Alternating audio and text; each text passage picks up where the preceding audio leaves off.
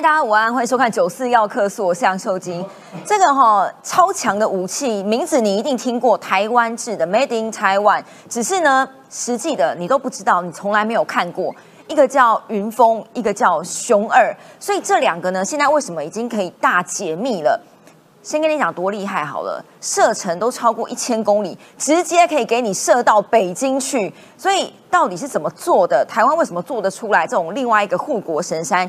等一下有创下大哥帮你解密一下。我们之前讲过很多次，但大家都以为我们有看过真的试射，真的没有。一个叫云峰，一个叫熊二一型，它还分 A 跟 B。射程如果要画这样一个圈的话。都可以到北京去啊？真的吗？其实这个东西呢，我们一直听说说，就是当年九六飞弹危机之后，李登辉总统下定决心，如果说你到我家来，我就要到你家去。所以那时候我们就开始去研发飞弹，嗯，加速去进行。我们早期的时候当然有自制的天剑啊或什么的，但是开始就是雄风啊、天宫都慢慢出来，嗯，但是这慢慢出来之后，后面呢，当时只是在台湾这边做防御用的，在台海上面如果近战缠斗的时候，我们不管是在海面上、空中，但是李登辉那时候就觉得说，只有一件事情，你就记得八二三炮战嘛，八二三炮战的时候，我们呢可以直接打到厦门，且马上。共产党就怕了嘛，就开始单打双不打嘛，所以李登辉那时候就开始，我们中科院就开始从既有的从加以色列加百列飞弹所那个我们立项工程学来的技术，开始召集很多人要去做飞弹。那到陈水扁的时候也有去延伸，所以那时候像是刘太英呐，然后尤其坤都讲过说，可能可以打到上海，可能可以打到三峡。三峡大坝那附近，当时其实又一直讲，所以那时候就有神秘的云峰飞弹天马计划，嗯，但是一直就把它写成最高机密。那现在是因为呢，当时在陈水扁任内的时候，中山科学院的前院长海军出身的龚家正，他出回忆录了，嗯，他揭秘了，确实当时有在做，而当时受到阻碍，其实倒也不是马英九，是美国，对啦，因为美国当时是怕我们真的打过去。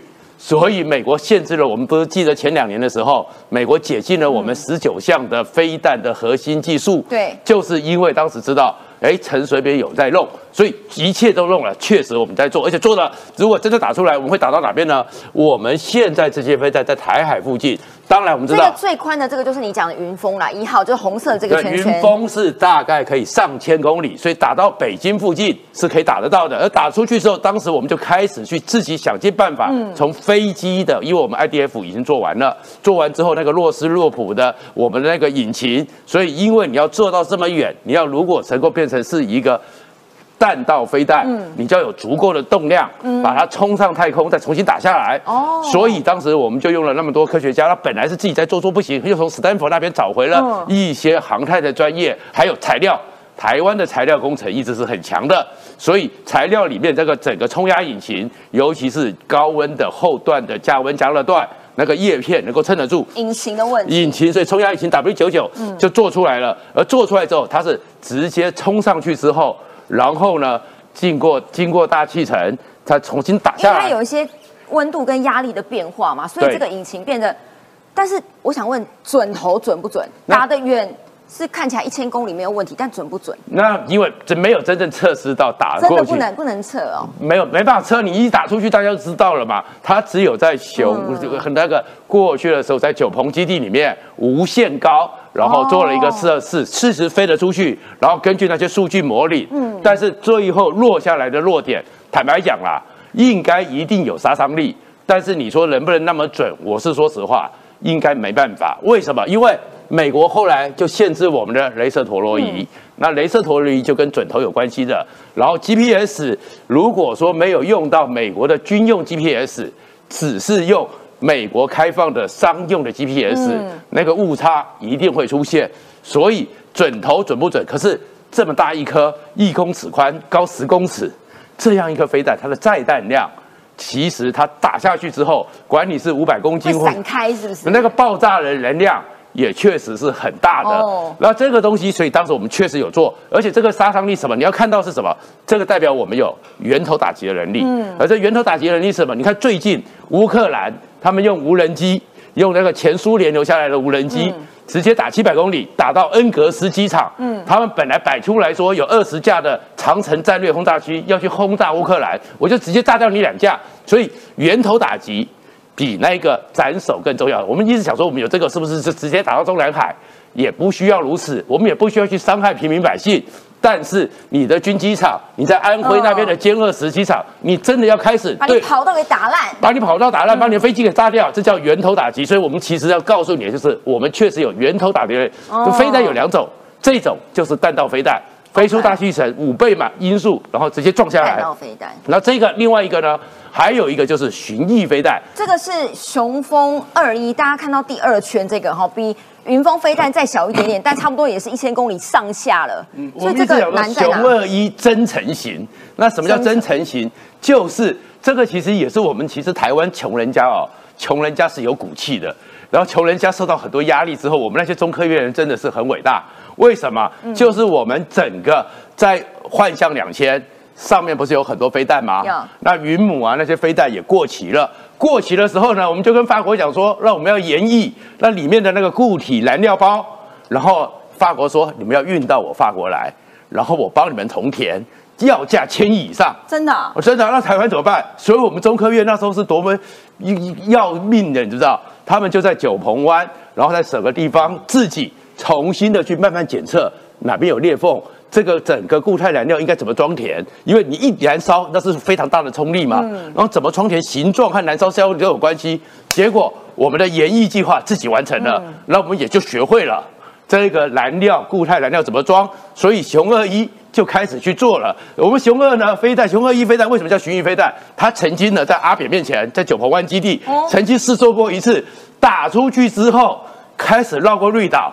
再绕过蓝雨，真的转了八圈才回来，才集中目标。S 型，它不，它是绕，嗯，那代表我们的遥控能力。那这个东西可以贴海贴地，然后它就是巡弋飞弹。巡弋飞弹不是非常大气层的，巡弋飞弹是可以在地面上。然后如果是通常地球是有弧度，嗯，三十公尺之下。其实雷达是侦测不到，那是雷达死角，所以这是可以突袭偷袭用。当然，它的弹药量不会那么大，嗯，但是可以很直接的直接命中。那有一次呢，就是在阿扁面前试验给阿扁看，阿扁都傻眼了。原来我们可以做到这么好，而且呢，连美国都吓到。对，因为美国觉得说，根据我们，他过去因为美国其实盯我们盯得很紧，因为你就是不能试射，而且还跟他们签了一个协议，说你就是不能在台湾试射。对，因为他怕我们研发一些攻击性的武器。所以那一次呢，就是美国呢也盯得很紧，但是打完之后，那个数据用超级电脑一模拟，吓到了，太强，太强了，因为他们我们一直讲过熊二一征程大概是四百公里啊，六百公里啊，那是一算。也可以到千公里，嗯，所以如果是照着去，那后来在这个阶段，因为当时的美国一直还怀相信，在江泽民、胡锦涛这两个比较理性的人任内是可以和平演变中国的，所以对台湾一直管制。但是你会看到说，现在习近平上来之后，他们发现习近平是一个没办法改变的人，然后这个时候台湾的安全是非常重要，嗯，所以美国帮我们解禁了。所以上次那十九项镭射陀螺仪、飞弹的一个弹药的稳定系统，全部都给我们了。这个我请于将军补充一下，因为如果看这个图哈，这个我刚刚讲外面这一圈最远的是云峰，然后呢第二圈这个就是刚刚创下讲的雄风二一型，再来这个小的在。台海周围的一个叫万箭，一个叫雄风三，还有天宫三。如果依照目前，其实这样算起来也才六种。台湾的防空圈算是稳当了吗？其实哈，刚才创夏哥讲的非常仔细了。但是我有问过中科院很权威的人，他说一千公里要加两个字以上。以上啊，不止一千公里。对，起跳。因为刚才创夏哥讲在九鹏的叫什么你知道？那叫做火药的助药槽，我们自己会办，你知道吗？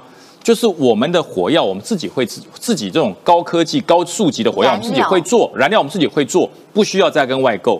所以中科院就讲说，那只是火药进程装多少节的问题，不是飞多远的问题。因为我们的遥测，我们的精准度已经超过了一千公里。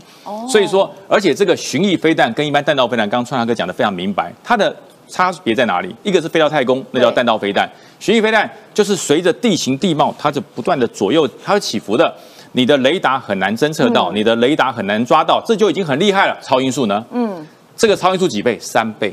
三马三倍音速，所以是难上加难。所以为什么美国可以知道说，哎呀，台湾怎么有这种技术？因为这个头不是一般，这是台湾的精密陶瓷工业，它可以抗阻力、抗热度、抗风阻。你说所以这个也是有个故事。当时我们在做 IDF，在做天剑天宫的时候，那个陶瓷我们做不出来，最后中科院找了我们英哥是做陶瓷嘛？真的啊，真的真的，那是有一家，大家就是我们家里的卫浴用品某一家厂商特别做了四千度以上的耐高热的陶瓷，所以我们做出来，然后结果法国的飞鱼飞弹都说要买我们的这个弹头。变我们的专利。天哪！所以台湾的武器真的不是开玩笑对，就是因为穷则变，变则通我们开始寻找，找到了替代品之后，发现比原装的还好。哦所以这就是中科院为什么在这几年突然间突飞猛进，可以挤到全世界前一百大的武器制造制造商，就是这个原因。所以我说，我们的飞弹从内部哈、我们叫最基层内部的叫做海林、陆林飞弹，那叫做野战防空。到了高空的天宫，然后呢，我们攻击的飞弹在云峰哈、云峰飞弹它是巡弋哦，它不只是它不只是防御而已，它是可以源头打击的。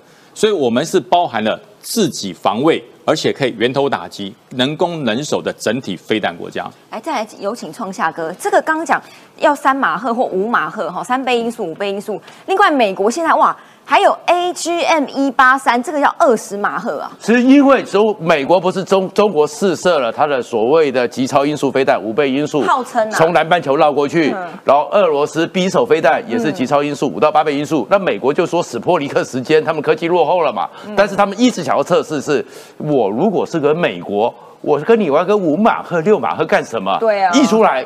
二十马赫在最近试射成功、AGM 一八三 A，然后这个 AGM 呢，它是一个滑翔体，滑翔体的意思就是像打水漂一样，打水漂我们不是打出去之后，弹弹弹。在水面上可以弹，然后这个滑翔体这个弹道，这就叫做钱学森弹道，就是我在飞出去之后，因为大气层不是有不同的层次吗？就像我们打水漂一样，可以弹，可以变色、哦。变速、变相。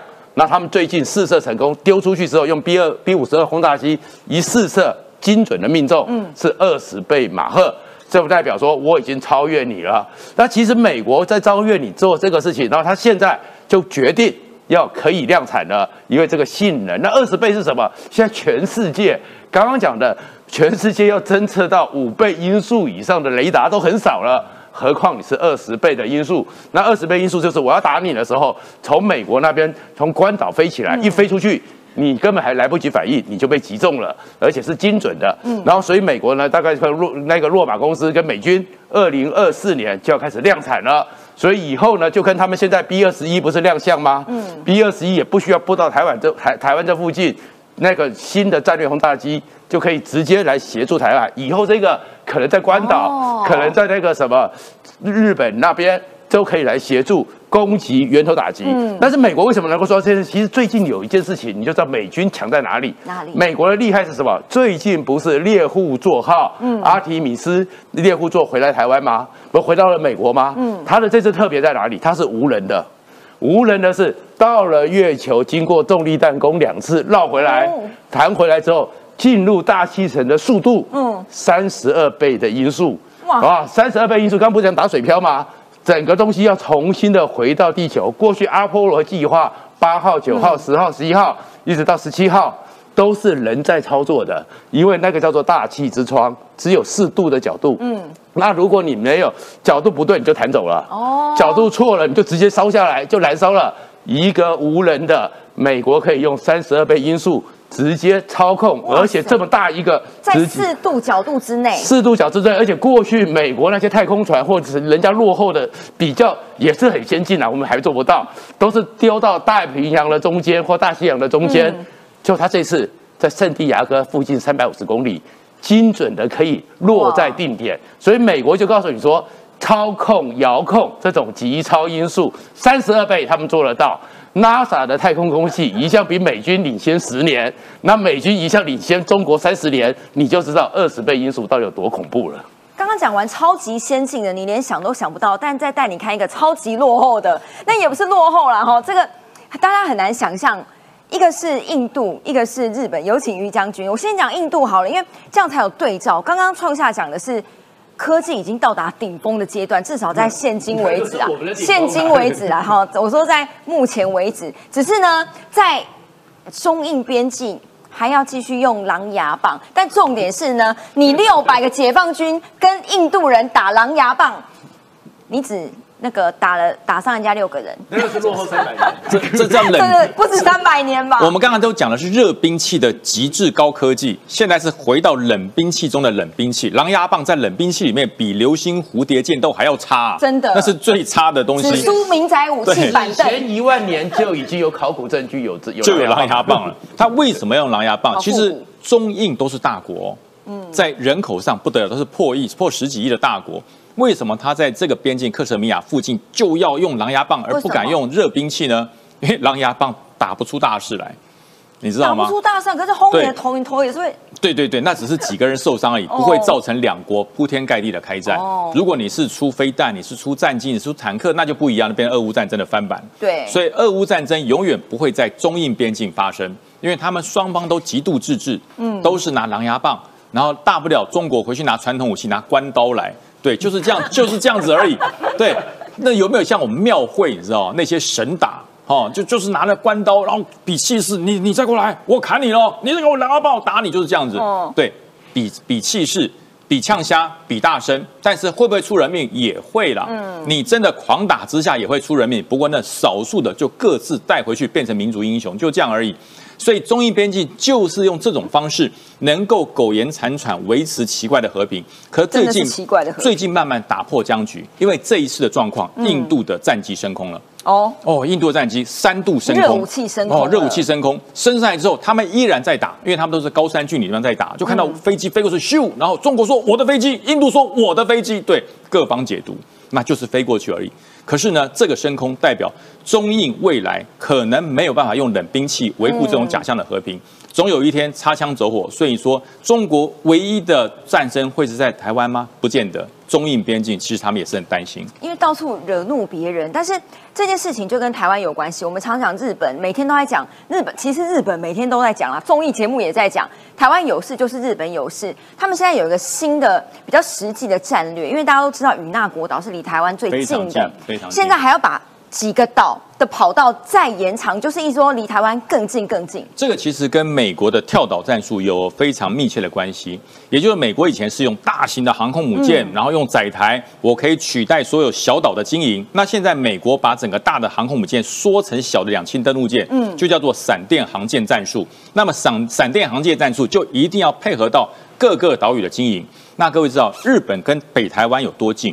与那国岛晴天的时候可以看到我们台湾本岛，对甚至不小心手机会收到我们的讯号，你就知道与那国岛离我们有多近。上面还有宫古岛，还有石垣岛，附近还有我们最爱去的地方叫冲绳。柯文哲刚刚去那个悠游卡可以通的地方，这些地方距离北台湾非常的近，而且北台湾呢是中国来打台湾最可能会攻击的地方。对那你想想看，打到北台湾，与那国岛会安全吗？根据媒体报道是说，如果这个是跑道再延长的话，最近最近距离台湾本岛大概一百一十公里。对那那如果起飞就到了开车的话，就是在台北开到新竹，大概就是这样的距离那那。个那个 F 三十五起飞就到了。就知道台湾上空了对，所以说它在这一些呃，包含了这个那霸机场啊、与那国岛、石垣岛，还有宫古岛上面，都做了机场的延延长。嗯那会不会在那个地方真的放飞机？我认为是不会，它是作为一个基地。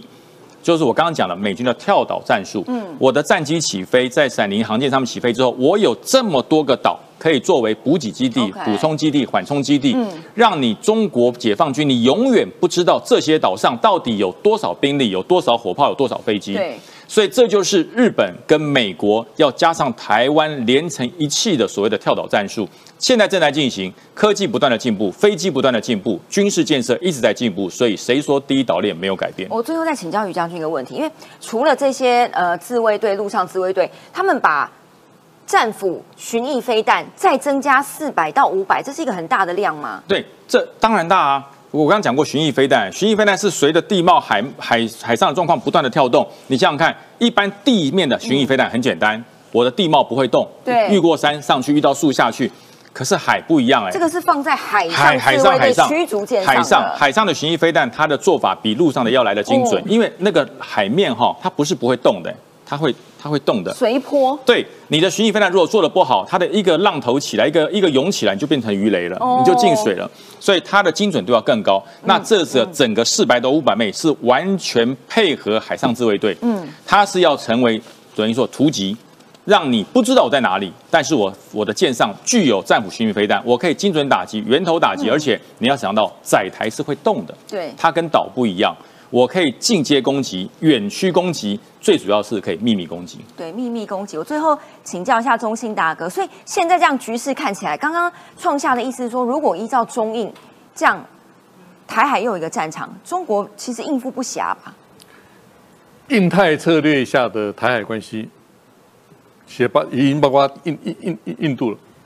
实际上，台湾很重要，就是主持人提到的，台湾有事就是日本有事，就是日美台湾有日美同盟有事。啊秀英，我们国内有共识吗？其实也慢慢有高度共识，请容许我引引述一个民调，这是台湾独立建国联盟跟台湾安保协会所做的民调，和美国军事同盟分数，哈，我不讲细节了，百分之六十点三的人同意跟美国同盟，嗯，百分之十九点一不同意，换句话说，有超过将近到六成人同意美日、美日或是台日美同盟，哎、这是很好的一个信号啊，这是一个做执政者参考参考，不管哪一党执政，好。第二更有趣的是哈，这是个实在实在的反讽的新闻哦，我们都看到了哈。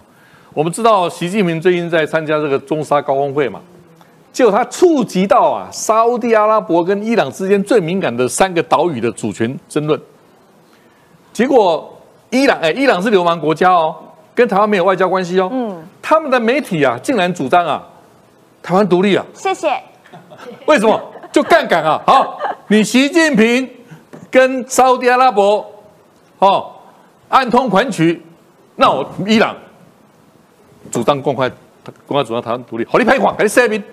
啊，哎北京有个 key 哎，这个信息很好哎，比较邪恶，所以这让我们坚持一个论述：台湾是一个主权独立国家，借壳上市叫中华民国。这个台湾这个意义，台湾作为主权独立国国家，连伊朗都会用啊，那更何况你自己要不要用？我觉得这是很大的反思啊。对邪恶轴心的裂解，因为这种事情就是会有很无数的矛盾产生。比如说，普丁就说乌克兰是我不可分割一部分，是我兄弟，所以呢，我要派飞机跟飞弹把它打烂，这样对吗？你要打烂你自己的兄弟吗？所以中国之于台湾也是一样的，好吗？我们不会拿狼牙棒跟你打。